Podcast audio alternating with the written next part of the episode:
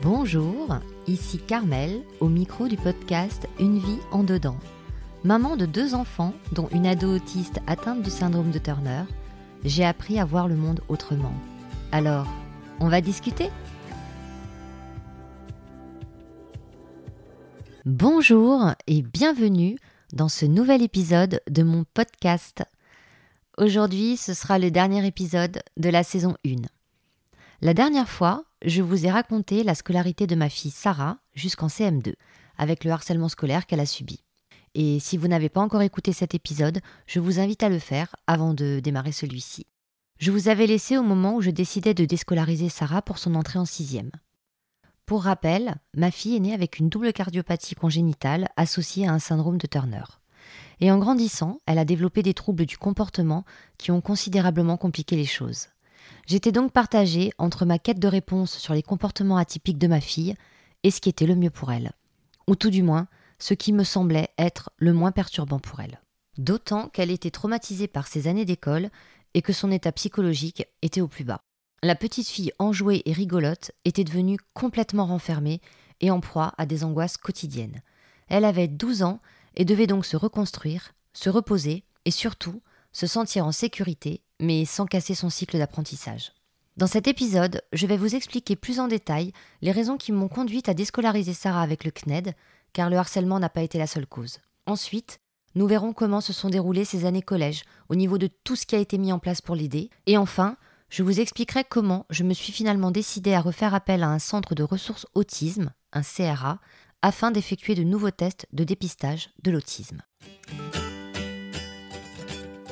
Je n'ai pas décidé sur un coup de tête de scolariser Sarah avec le CNED, vous vous en doutez bien. Ce n'est pas une décision que l'on prend à la légère, car il y a forcément des conséquences sur la vie de son enfant et sur la vie de toute la famille.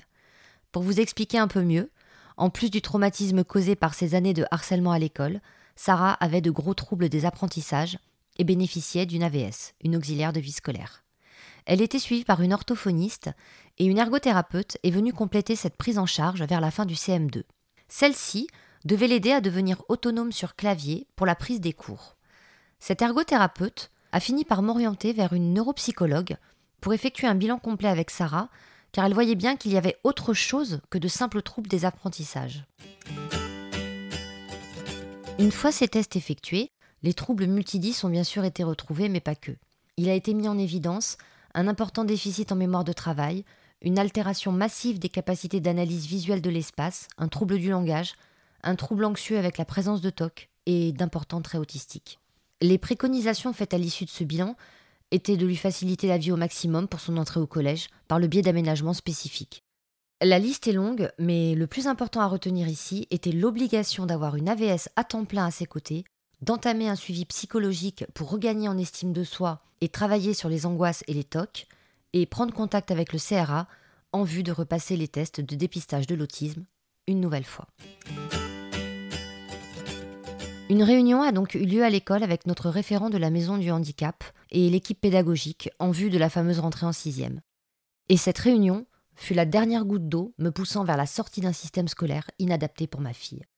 Sarah avait un dossier de je ne sais combien de pages avec des comptes rendus de tous les spécialistes consultés depuis des années. Il n'y avait aucun doute sur les réelles difficultés qu'elle rencontrait.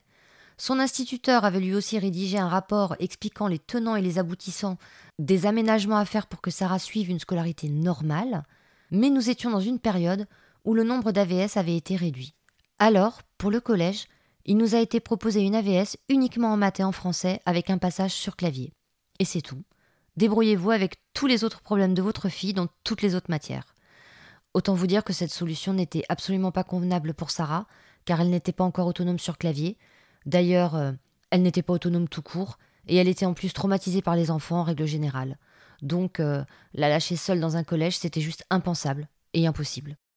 En plus, elle avait un niveau trop élevé pour être dans une classe adaptée, mais elle n'avait pas un niveau assez bon pour être dans une classe normale. En résumé, euh, elle ne rentrait dans aucune case.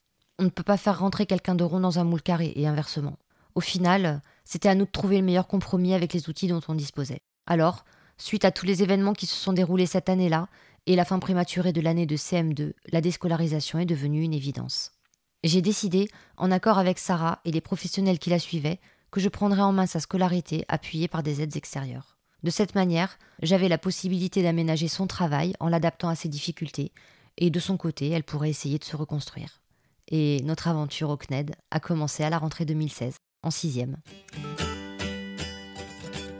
Faire le collège à la maison a finalement été le résultat d'un ensemble de facteurs qui m'ont fait penser que je prenais la bonne décision.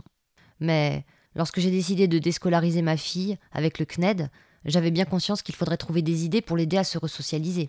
Et c'était d'ailleurs la condition que je lui avais imposée, en plus d'un suivi psy adapté. Je n'avais juste pas réalisé l'énergie que cette scolarité à domicile allait me demander. Et l'énergie, c'est ce dont je commençais à manquer cruellement.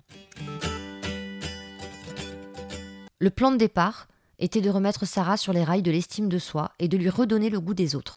Mais surtout, je continuais à chercher des réponses à toutes mes questions. Évidemment, ce n'est pas une chose que je pouvais faire sans aide.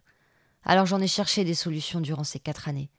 Et je ne sais pas si j'ai trouvé le remède miracle, mais j'ai eu au moins le mérite d'essayer. Je me suis tout d'abord tournée vers un psychologue, afin qu'il suive Sarah de manière hebdomadaire. Et c'est ainsi que dès l'entrée en sixième et nos débuts avec le CNED, Sarah a commencé ses séances chez un psychologue. J'ai trouvé le psychologue de Sarah un peu par hasard, et j'ai de suite senti que ce serait le bon. Lorsqu'une personne s'occupe de ma fille, j'ai besoin que le courant passe un minimum. Je sais que les prises en charge s'étalent souvent dans le temps, alors c'est important que les relations soient bonnes. Au départ, Sarah était totalement fermée avec lui.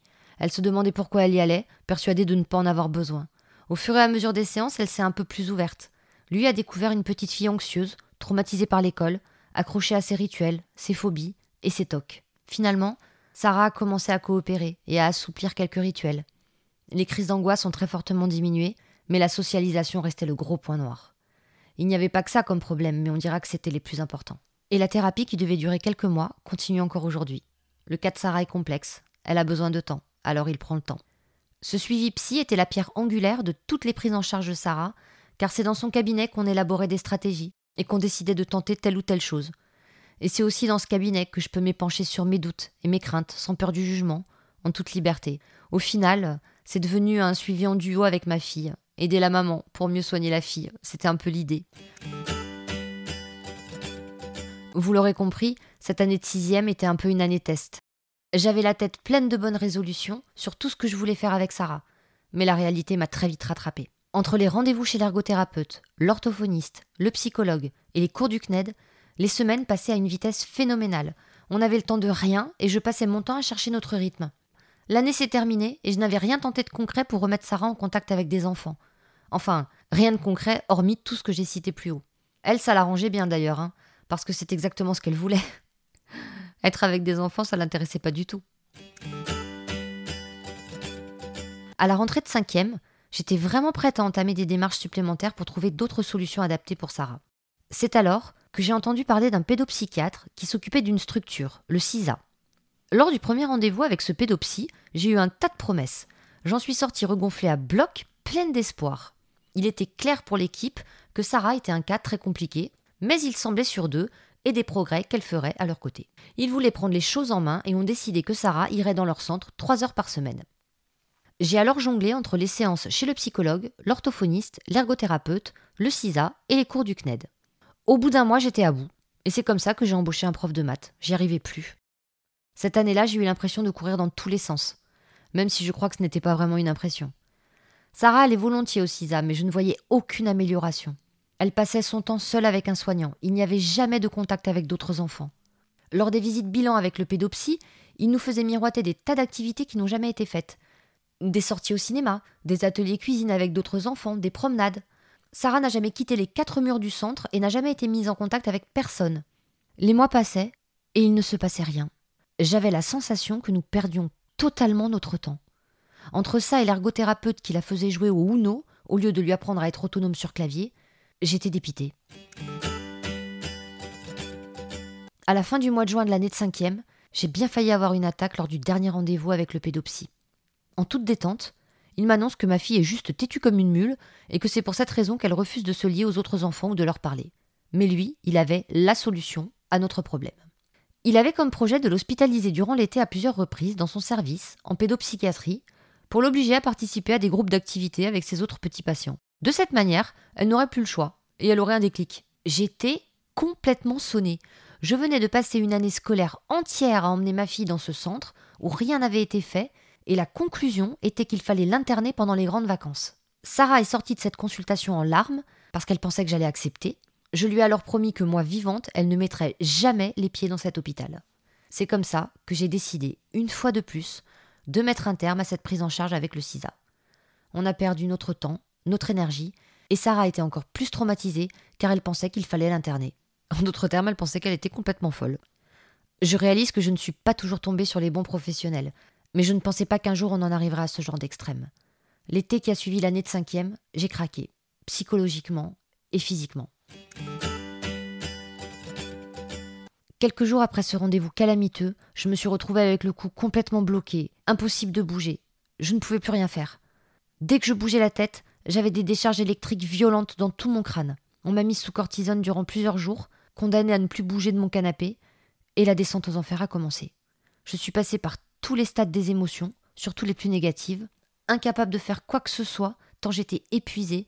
Je passais mon temps à pleurer ou à dormir. Mon psychiatre m'a annoncé que je faisais un genre de burn-out. La seule chose à faire était alors de dormir et de prendre mes traitements. Je voyais les semaines passer, je n'étais capable de rien. Je culpabilisais de ne pas m'occuper correctement de mes enfants, mais je n'y arrivais plus. Sarah était plutôt cool car si on ne la sollicite pas, elle ne demande rien. Elle restait auprès de moi toute la journée. Je dirais qu'il aura fallu quasiment deux mois pour que je retrouve à peu près forme humaine. Et avec le recul, je sais que mon corps a réagi à sa manière suite à cette année scolaire trop agitée. Et je sais aussi que ce dernier rendez-vous avec ce pédopsie a été l'élément déclencheur, la gâchette sur laquelle il ne fallait pas appuyer. Bref, je ferme la parenthèse sur moi et je reviens au sujet initial. Entre-temps, après en avoir longuement discuté avec le psychologue qui nous suivait depuis le début de l'année de sixième, j'ai fini par sortir un petit peu de mon petit déni et j'ai pris contact avec le CRA, le Centre de ressources autisme. Depuis presque 15 ans, j'étais en quête de réponses et de solutions afin d'aider ma fille à se socialiser au mieux. Ses premiers tests de dépistage de l'autisme réalisés à l'âge de 2 ans avaient été négatifs, donc je pensais toujours que mes décisions étaient les bonnes et surtout qu'elles étaient adaptées. Mais au fond de moi, je savais que je me heurtais à quelque chose de plus compliqué qu'un simple refus d'avoir des copines, même si cette intime conviction était noyée entre espoir et amélioration ponctuelle. Alors mon besoin de savoir à quoi j'étais confrontée était tel que j'ai fini par prendre contact avec ce fameux CRA de la Corse du Sud au début de l'année de quatrième. Et au terme d'un entretien de presque trois heures, ils ont décidé que Sarah devait passer les tests de dépistage des troubles du spectre de l'autisme. Mais il y avait un an d'attente. Un an à attendre pour enfin passer des tests déjà effectués lorsqu'elle avait deux ans et savoir si oui ou non ils étaient passés à côté de quelque chose. Donc, Durant cette année d'attente, il a fallu continuer à trouver des solutions pour ne pas rester sans rien essayer. Et ces réflexions se faisaient toujours avec son psychologue. Le début de l'année de quatrième a été l'occasion de chercher d'autres pistes à explorer pour aider Sarah à se resocialiser un peu. Mais suite aux échecs cuisants des autres années, il fallait trouver une autre manière d'aborder la socialisation, de préférence en douceur. Sarah adore les animaux, pourquoi ne pas se servir de ça pour l'aider à accepter les contacts humains? L'inscrire dans un centre équestre me paraissait être la solution géniale. Bon, j'ai toujours l'impression d'avoir des idées géniales, mais l'histoire me prouve que je me plante à peu près tout le temps. Avec mon mari, nous avons emmené Sarah visiter un centre équestre, où un équithérapeute pouvait la prendre en charge. Sarah m'avait dit qu'elle ne voulait pas y aller, mais j'ai juste pensé que c'était la nouveauté qui lui faisait peur. Enfin, comme d'habitude, quoi. Alors j'ai insisté, toutes les semaines, durant trois mois. J'ai tenu bon, face à ses angoisses, face à son dégoût des odeurs et des mouches. J'attendais le déclic, j'attendais le moment où elle m'avouerait que c'est génial le poney et ce moment n'est jamais arrivé. Elle pleurait souvent dans la voiture, durant le trajet qui nous séparait de la maison. Et je ne comprenais pas pourquoi. Je ne comprenais pas pourquoi elle n'aimait pas aller là-bas. J'en ai discuté avec son psychologue, et j'ai réalisé qu'elle détestait juste l'équitation. Et elle en avait bien le droit. Au mois de décembre, j'ai stoppé l'équitation. Ça ne servait absolument à rien d'insister. Et voir son enfant se mettre dans des états pas possibles quand vous l'emmenez faire une activité, c'est un plaisir pour personne. Je suis donc encore repassée par un tas de remises en question. Sarah ne comprenait pas mes démarches. Et un jour, elle m'a dit Je veux juste qu'on me laisse tranquille. Et c'est ce que j'ai fini par faire. Pourquoi la forcer à faire un tas de choses qu'elle n'aime pas? Pourquoi vouloir à tout prix qu'elle prenne un quelconque plaisir à faire ce que les autres aiment? Elle a le droit de ne pas aimer. Elle a le droit de préférer rester à la maison. Mon envie de la faire rentrer dans le moule prend tellement souvent le dessus que je m'épuise à chercher des solutions qui ne marchent jamais. L'année de quatrième s'est donc terminée sans projet particulier. Simplement les prises en charge chez le psy et l'orthophoniste et nos cours avec le CNED. Au début de l'année de troisième, après une année d'attente, Sarah a été testée au CRA pour la recherche d'un trouble du spectre autistique. Ces tests se déroulent sur une semaine entière et ils sont très éprouvants, tant pour nous les parents que pour la personne testée. Il y avait un mois de délai entre le passage des tests et le rendez-vous post-évaluation avec le diagnostic. Durant ce mois, notre vie a juste repris son cours normal, avec les cours du CNED, les divers contrôles médicaux de Sarah et le petit train-train quotidien. J'avais décrété que Sarah allait mieux, à tous les niveaux, et qu'au fond, on avait peut-être fait tout ça pour rien. Je pense que je n'étais toujours pas prête à accueillir un diagnostic positif. Je me suis donc protégée à ma manière. Ou alors, euh, je ne voulais pas qu'il soit positif. Je sais pas en fait. Tout ce que je sais, c'est que j'attendais des réponses. Trouble de la socialisation, trouble de la communication, trouble anxieux généralisé, trouble du spectre autistique, peu importe. Le tout était que l'on me propose une aide pour le futur. De mon côté, j'avais décidé que la socialisation de Sarah ne devait plus passer par moi. Je n'y arrivais pas. Chaque essai de ma part était un échec cuisant. J'avais seulement besoin que quelqu'un le fasse pour moi. J'avais besoin qu'elle soit prise en charge par un intervenant extérieur. Je crois que j'étais juste fatiguée d'essayer.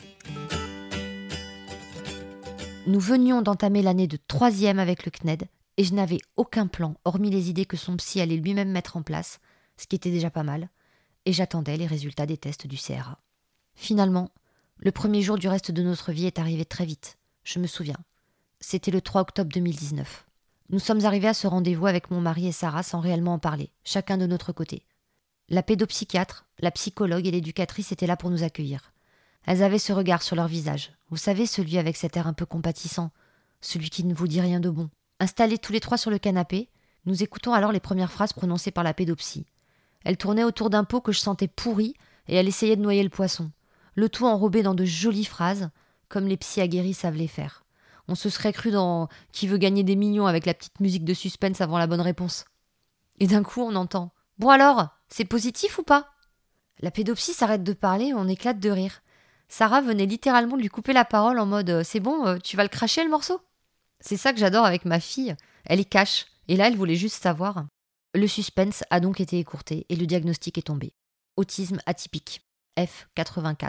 F84.1. Ma fille est donc autiste. Voilà, ça c'était fait. Pas un autisme léger à la frontière du spectre, un autisme relativement sévère ne laissant aucune place au doute, mais un autisme auquel elle s'adapte à sa manière depuis des années. Inutile de vous préciser que j'ai beaucoup pleuré en entendant ces mots. J'ai même du mal à vous le raconter encore aujourd'hui. Sarah n'a même pas compris pourquoi. C'est tout le paradoxe de ma manière de fonctionner. C'est moi qui avais fait toutes les démarches auprès du CRA, et c'est encore moi qui terminais en larmes, comme une enfant. Mon mari, lui, n'a eu aucune réaction.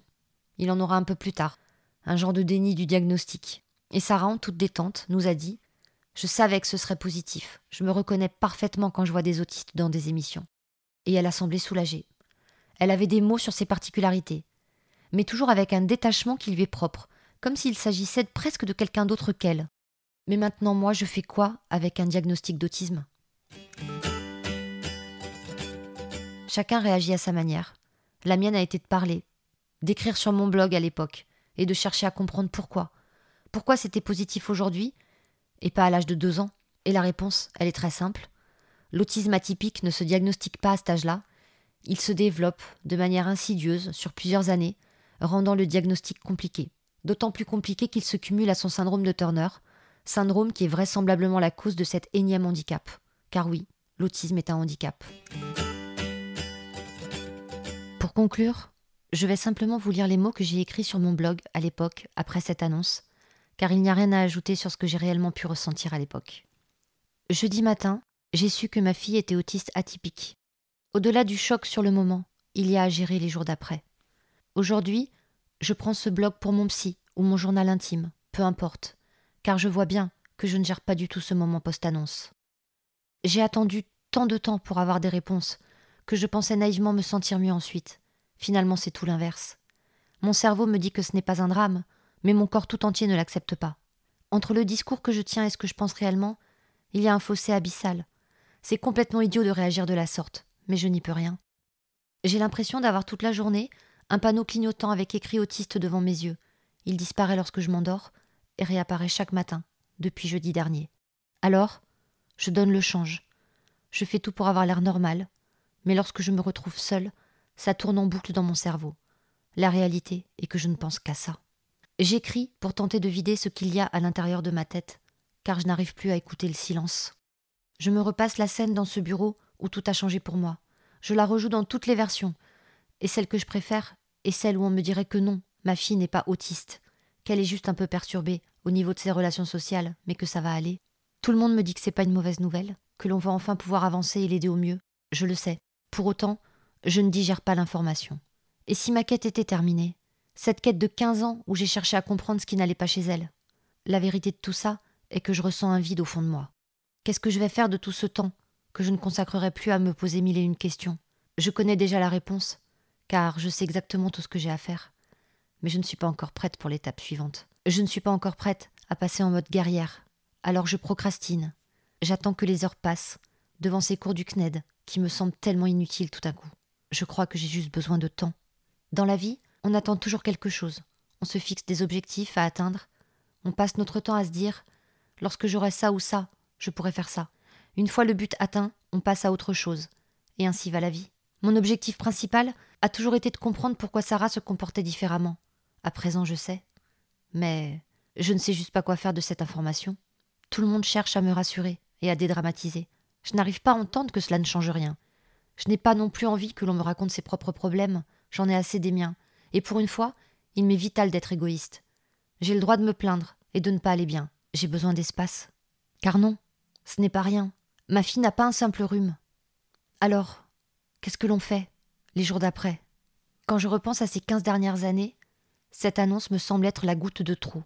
J'ai tellement peur pour son avenir que je ne sais plus quoi faire de mon présent.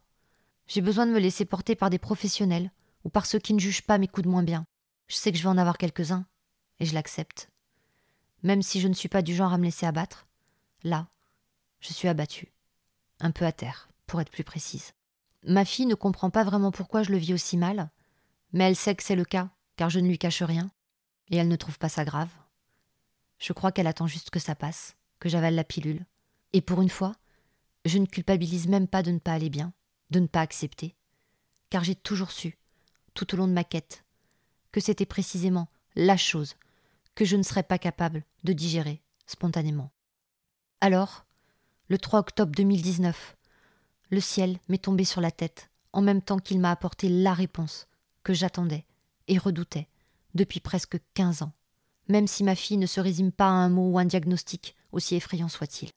Et si je reprenais un peu mon souffle? Voilà, cet épisode est terminé. Je vous ai embarqué avec moi jusqu'à l'annonce du diagnostic final. J'espère que ça vous aura plu, que ça aura pu vous apporter des réponses. Et moi je vous dis à très vite.